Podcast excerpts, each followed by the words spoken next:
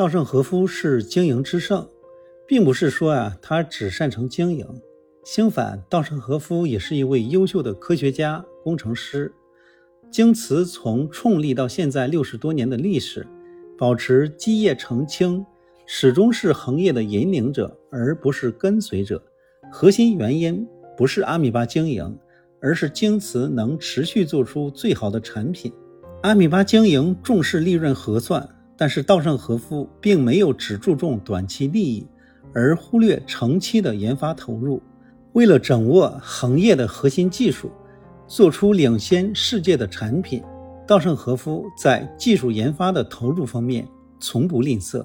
一九七六年五月，稻盛和夫在摇业协会总会上，关于技术开发中所需要的思维方式这个话题做了一次演讲。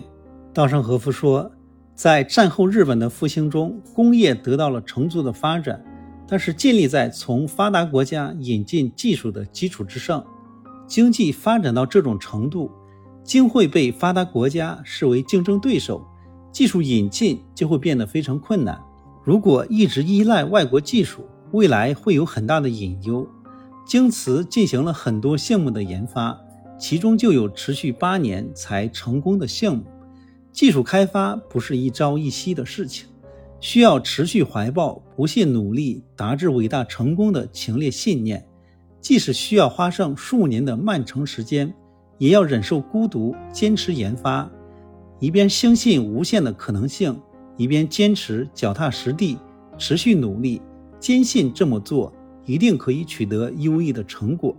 为了一个研发项目，坚持投入八年，这种魄力啊，即使在今天的中国，也不是很多企业家。能够做到的。早在二零一一年，任正非曾多次飞往日本拜会稻盛和夫，希望请教企业度过寒冬的秘诀。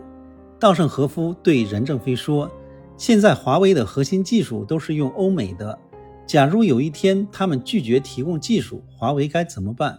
任正非非常震惊，这也是他的顾虑所在。华为今天的遭遇，当年的京瓷公司也遇到过。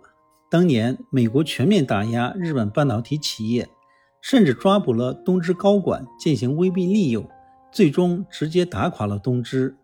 京瓷当时没有受到太大影响，正是因为稻盛和夫很早就预判到这一情况，因此啊，稻盛和夫很早就组建了研发队伍，亲自上阵带头搞研发，多年苦心钻研，终于啊攻克了技术难关。